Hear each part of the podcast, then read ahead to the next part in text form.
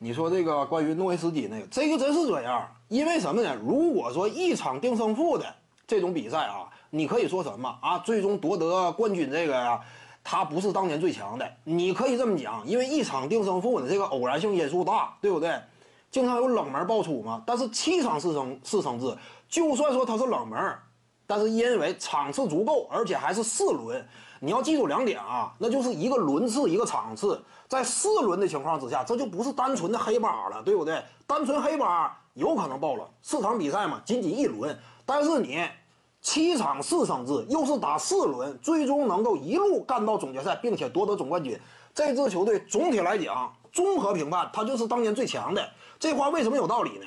因为七场四胜制已经是现有的篮球这样一种体能的消耗啊，综合多方面因素，已经达到的一个极致了。就七场四胜制，你不能设置的再多，因为毕竟篮球不是台球，对不对？你设置再多的话，它不实现不了。这是现有条件之下最高的一个标准，七场四胜制。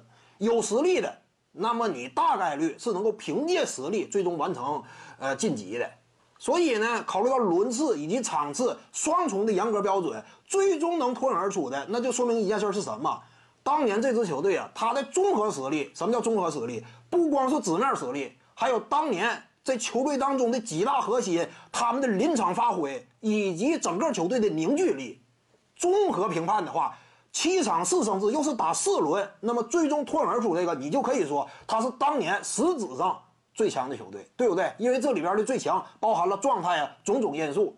一场定胜负的话，你可以有怀疑，但是七场四胜制在篮球领域内已经是一个最高标准了，又是打四轮，对不对呢？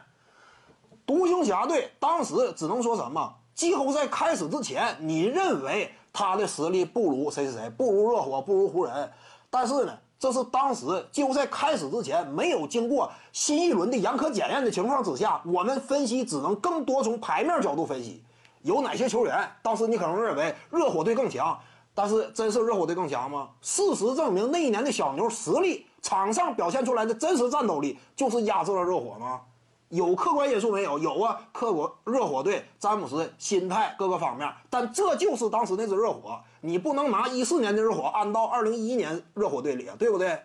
所以呢，严格的这样一种背景的这样一种这个赛制安排的条件之下，最终脱颖而出的，在篮球体系之内，他就是当年最强的，这话是可以这么说的。之前你可以认为他牌面不够硬，但是经过了检验，严苛的检验，他就是最强的。徐静宇的八堂表达课在喜马拉雅平台已经同步上线了，在专辑页面下您就可以找到它了。